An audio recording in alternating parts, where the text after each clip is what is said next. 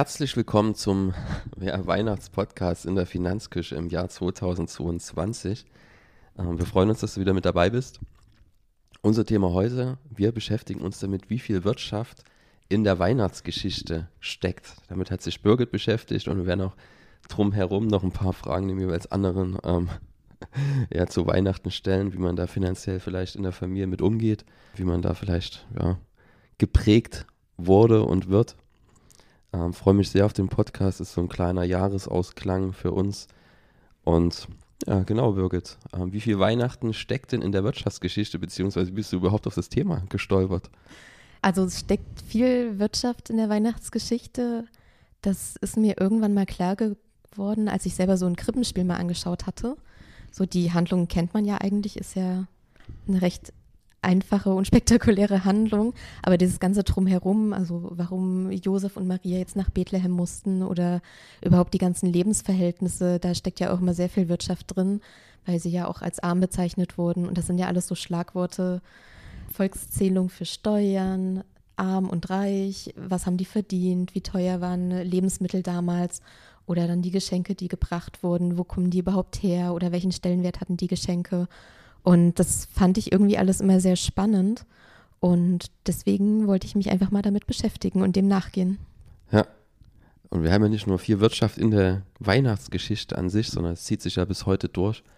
Ja, wenn ich dran denke, unser Sohn, der, der fiebert Weihnachten schon ein Stück weit hin, weil er so das ein oder andere Geschenk gerne hätte. Ja, mal gucken, ob er dann enttäuscht wird oder ob er sich freut. Genau, das Wichtigste ist aber, dass der Weihnachtsmann kommt tatsächlich. ja. Wie viel Wirtschaft steckt denn in der Weihnachtsgeschichte? Ähm, sind es, ähm, ja, sind Josef und Maria arm gewesen oder sind sie es nicht gewesen? Ähm, ich glaube, das ist ja gar nicht so leicht zu sagen. Im Nachhinein eher nicht leicht zu sagen. Also die Geschichte beginnt ja damit, dass die beiden nach Bethlehem mussten, weil es eine Steuer oder eine Volkszählung gab und Volkszählungen hat man damals gemacht, um ja, Steuern zu erheben oder zu kalkulieren, zu schauen, ja, wie viele Leute kann ich besteuern, wie viel Steuereinnahmen kann ich dann, äh, mit wie viel Steuereinnahmen kann ich dann rechnen. Und in diesem Fall ging es wahrscheinlich um die direkten Steuern. Also damals gab es schon den Unterschied zwischen direkten und indirekten Steuern. Und direkte Steuern waren da sowas wie Kopfsteuer und ähm, Grunderwerbssteuer oder Grundbesitzsteuer. Und für die Kopfsteuer musste eigentlich niemand irgendwo hinreisen. Da wurde einfach in dem Distrikt geguckt, wie viele Menschen wohnen hier. Und dann hat ja jeder Mann und jede Frau wurde dann einfach gezählt und entsprechend besteuert. Und bei der Grundbesitzsteuer war es aber so, dass du in den Distrikt reisen musstest, wo du deinen Grundbesitz hast. Okay. Und ähm, dann dort gezählt wurdest. Weil es ja dann auch darum ging, wie groß ist dein Grundbesitz, wie ertragsreich, was hast du für Pflanzen, ja, was kannst du denn ernten? Von daher liegt natürlich die Vermutung nahe, dass die beiden, wenigstens einer von beiden, Grundbesitz irgendwo in der Nähe von Bethlehem hatte und deswegen vielleicht dahin reisen musste. Ja, also sind wahrscheinlich nicht die Ärmsten der Ärmsten gewesen auf jeden Fall. Genau. Wenn der Grundbesitz da war. Interessant fand ich auch wieder, dass ich glaube, es wurde ja nicht nach Ertrag besteuert, sondern halt wirklich nach wie viele Bäume stehen da, wie groß ist das Grundstück und ob dann tatsächlich ein guter Ertrag bei rumkommt. Ja sei mal dahingestellt. Und das ist dann natürlich immer schwierig, wenn in schlechten Jahren dann dieselbe Steuer erhoben wird wie, wie in guten Jahren. Ähm, das hat sicherlich zu der ein oder anderen Reiberei geführt. Ähm, und ja, das Römische Reich hat damals ja einiges an Steuern erhoben für seine, ja, ich sag mal, für seinen Staatsapparat. Die meisten Steuern, das hast du ja auch schön geschrieben in dem Beitrag, ging damals fürs Militär drauf. Mhm. Genau, und ja, es war so, dass Judäa und Galiläa, die, das waren ja dann schon römische Provinzen, oder? Genau, die wurden dann zu der Provinz Syrien zusammengefasst. Und da war es eben auch so, dass gerade wenn Provinzen nicht besonders viel Ertrag brachten, mussten die Steuern entsprechend trotzdem belegt werden, um halt überhaupt Geld aus der Provinz nach Rom zu schicken. Das heißt, ja, manche Provinzen hatten es dann doppelt schwer, wenn die jetzt nicht besonders ja, gute Ernten eingefahren haben oder so, dann mussten sie das mit Steuern ausgleichen. Aber woher sollen die Steuern kommen, wenn sie eben keinen guten Ertrag haben? Ja, dann fehlen ja die Einnahmen dafür. Und was wurden für Geschenke und Gaben an unseren, an unseren Jesus übergeben oder an seine Eltern? Genau, in der Geschichte ist ja dann die Rede von den Weisen. Ich glaube, die Zahl 3 kommt in der Geschichte gar nicht vor. Das wurde dann später irgendwann gesagt, dass das drei Weisen waren. Okay. Wahrscheinlich waren das ähm, irgendwelche Sternendeuter, die wahrscheinlich aus der Gegend von, aus dem Iran kamen. Ja. Die brachten dann Gold, Weihrauch und Myrrhe mit, was damals ja sehr teure Güter waren, also gerade Gold ja auf jeden Fall, aber auch Weihrauch und Myrrhe galten damals schon als Luxusgüter. Die wurden ähm, über die damalige Weihrauchstraße importiert ins Römische Reich und ja, wurden halt vielfältig eingesetzt in der Medizin, in Balsam, in Parfum und ähm, war eben auch ganz gut, um schlechte Gerüche zu verdecken, was, glaube ich, in Rom in den engen Gassen von Vorteil war. Und aufgrund der hohen Nachfrage, ja, sind sehr teure Güter auch gewesen. Von daher waren es schon schöne Geschenke. Ja. Ich nehme Gerüche jetzt auch gerade wieder ganz neu wahr. so, wenn ich noch ein bisschen, bisschen erkältet klinge, rechtzeitig vor Weihnachten wäre man fit von der Grippe. Uh, und ist dann schön, wenn man dann wieder was riecht. Genau, da hätten wir, vielleicht schenkt mir dann auch jemand Weihrauch und Myrrhe ja. äh, zu, zu, Weihnachten für den guten Duft. Also es waren, ähm, um das festzuhalten, sehr, sehr edle Geschenke, wenn man das so, genau. so festhalten will für die damalige Zeit, was ja nicht gegeben. Ich wär, mir wäre jetzt nicht klar, ob Weihrauch und Myrrhe. Ja, ähm, ja hoffentlich schenkt es mir keiner.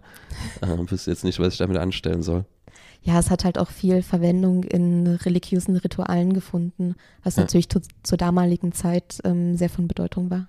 Ja.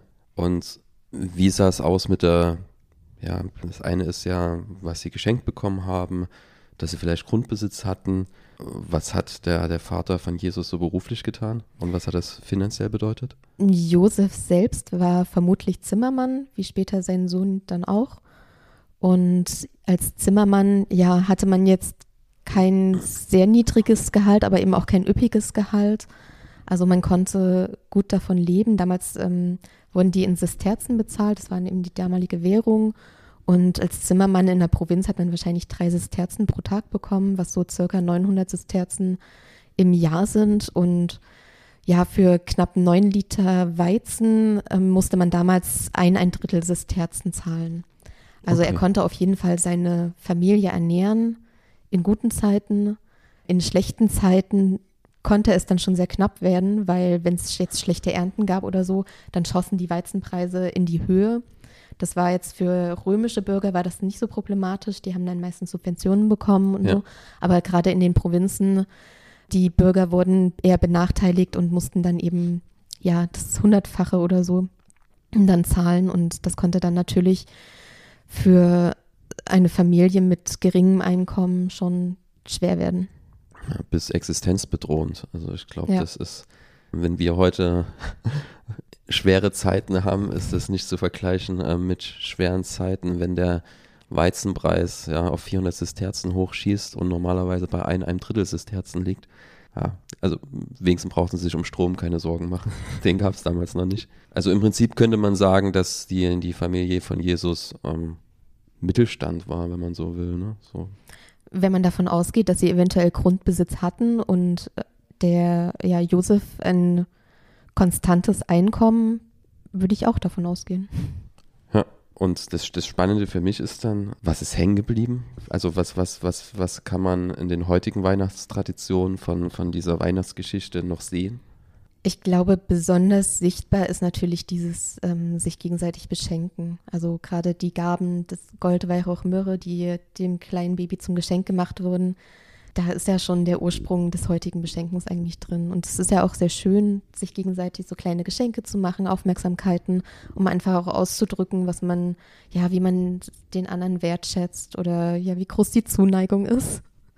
Und ja, gleichzeitig muss man dann natürlich auch gucken, dass es manchmal in Stress ausarten kann, wenn man jetzt ja den Vorsatz hat, für so viele Familienmitglieder wie möglich die schönsten Geschenke zu machen. Da ja. Anspruch und Wirklichkeit liegen dann meist auseinander. Ja. Kann auch zu Streitigkeiten führen in einer Beziehung, wenn man das sehr, sehr unterschiedlich handhabt. Für mich ist auch nicht schlimm, wenn mal jemand keine Geschenke bekommt. Ja. Ich da gerade keinen Bock drauf habe. dann würde ich auch mal an Weihnachten verbringen, ohne jemandem was zu schenken. Das ist jetzt natürlich was anderes, seit unser Sohn da ist. Der kriegt immer was. Aber gerade so, was die, was die Eltern angeht und so, ja, da ist meine Frau dann sehr, sehr hinterher, dass dann für jeden was da ist. Ähm, das stresst mich dann aber ehrlich gesagt immer mehr, als dass es mir irgendwie Freude bereiten würde. Mhm. Wobei es dann natürlich, wenn man da ist und was hat, ist dann schon schön, aber wenn ich mir dann immer sehe, wie viel Stress das vorher verursacht, dann für die ganzen ja, Menschlein, die, die, die Geschenke zu besorgen. Aber mich würde interessieren, wie es bei euch aussieht. Schenkt ihr euch jedem was oder wie seid ihr groß geworden? Doch, bei uns ist es eigentlich auch so, dass jeder jedem was schenkt. Ich mache mir dann vorher immer eine Liste, wem ich alles was schenken möchte.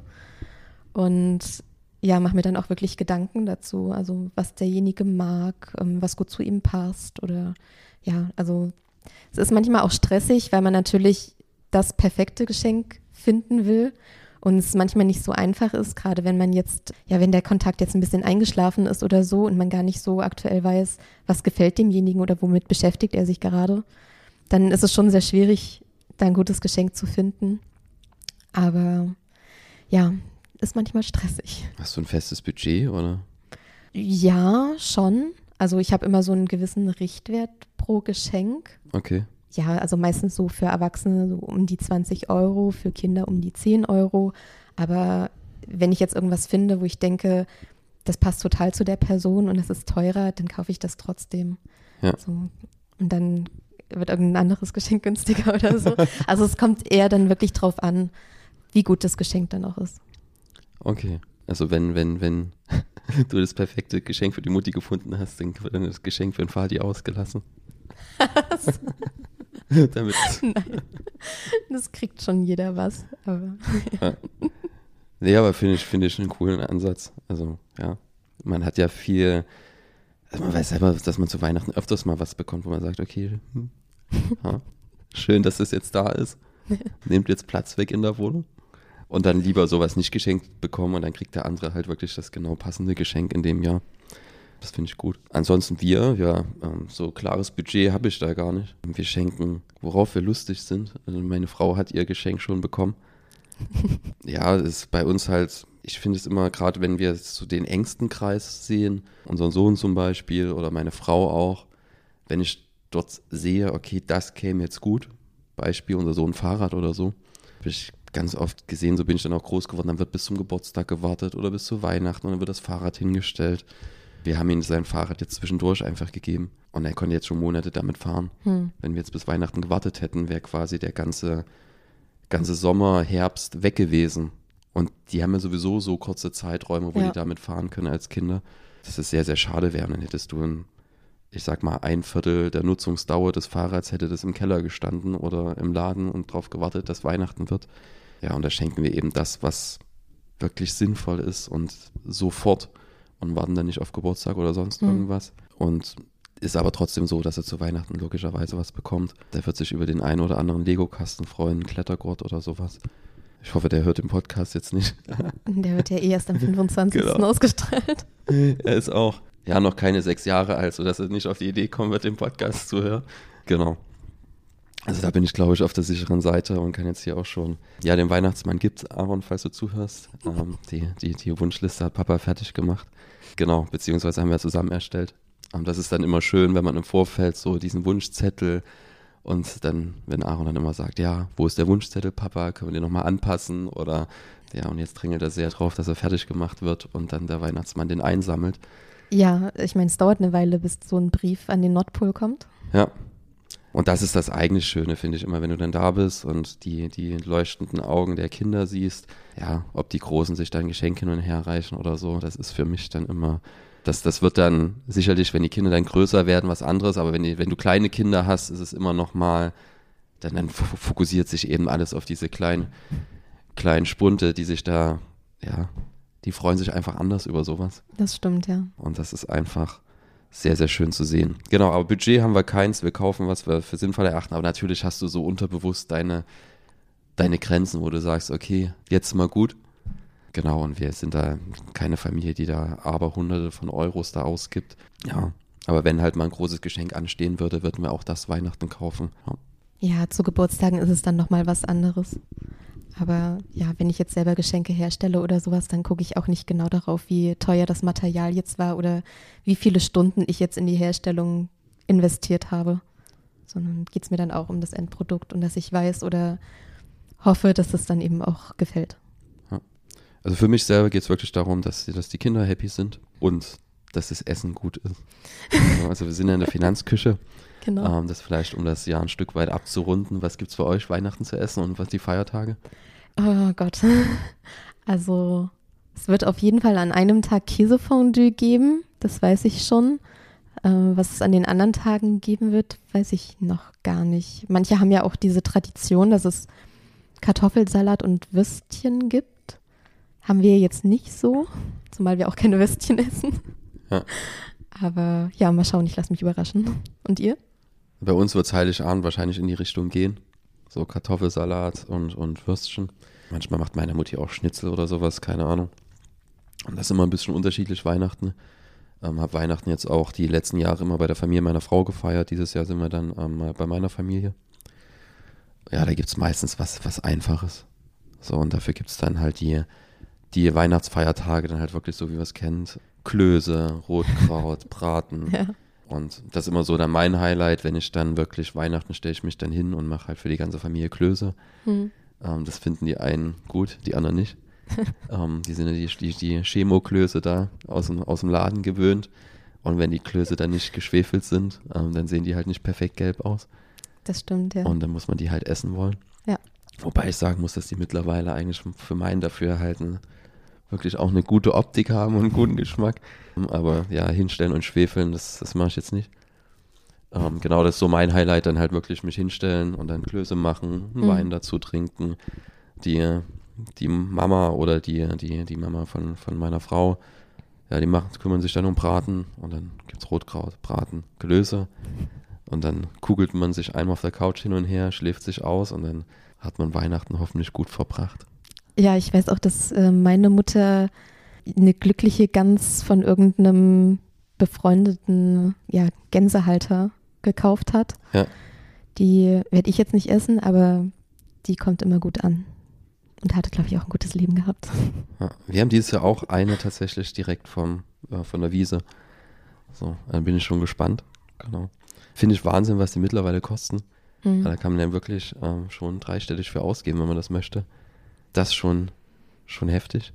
Genau, wobei ich mich da, ja, ich bin glücklicherweise die meisten Jahre nicht dafür zuständig, die Dinger zu kaufen. genau, wie gesagt, mein Metier sind die Klöße. Ja. Gibt es sonst noch was zu Weihnachten zu sagen? Also mein Highlight ist das Essen und die leuchtenden Augen der Kinder. Ja, und mal ein paar Tage frei zu haben. Ja, ja, freue ich mich auch, wird ein bisschen ruhiger. Ich habe mal keine Beratungsgespräche. Ansonsten werde ich ein bisschen was machen. Werde den Jahresrückblick zum Beispiel machen. Genau, da ich nicht weiß, ob wir den zusammen machen werden oder nicht, schon mal die, die, die Frage, was war so dein Highlight des Jahres? Oder die, die Highlights des Jahres vielleicht aus beruflicher Sicht? Ja, naja, mein Highlight war ja hier die Vollanstellung Ja. zu Beginn. Beruflich gesehen, ja, Wie hast du die ersten Monate oder die, die, die ersten zwei Monate jetzt in der Vollzeit wahrgenommen? sehr arbeitsreich, aber auch sehr erfüllend. Ja. Also macht schon Spaß und ist auch abwechslungsreich. Und Genau. Jetzt auch mal eine Woche ohne mich. ja, ich bin einfach froh, wenn jetzt die, die letzten Wochen dann ausklingen und alle wieder gesund sind. Also das ist schon durch Sachsen, ich weiß nicht, wie es in ganz Deutschland ist, aber durch Sachsen ist so eine richtige Welle fegt ja gerade Mhm. durch. Jeder zweite ist irgendwie zu Hause krank mit Grippe oder sonst Ja. irgendwas. Ähm, ist schon total verrückt.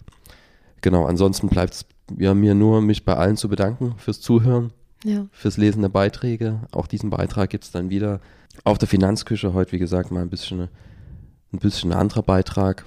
Und der nächste Beitrag dann wieder voller Fokus auf Finanzen, Finanzen, Finanzen. Genau. ja, auch von mir ähm, vielen Dank und einen guten Rutsch ins neue Jahr. Und vor allem frohe Weihnachten. Genau. Bis dahin. Ciao.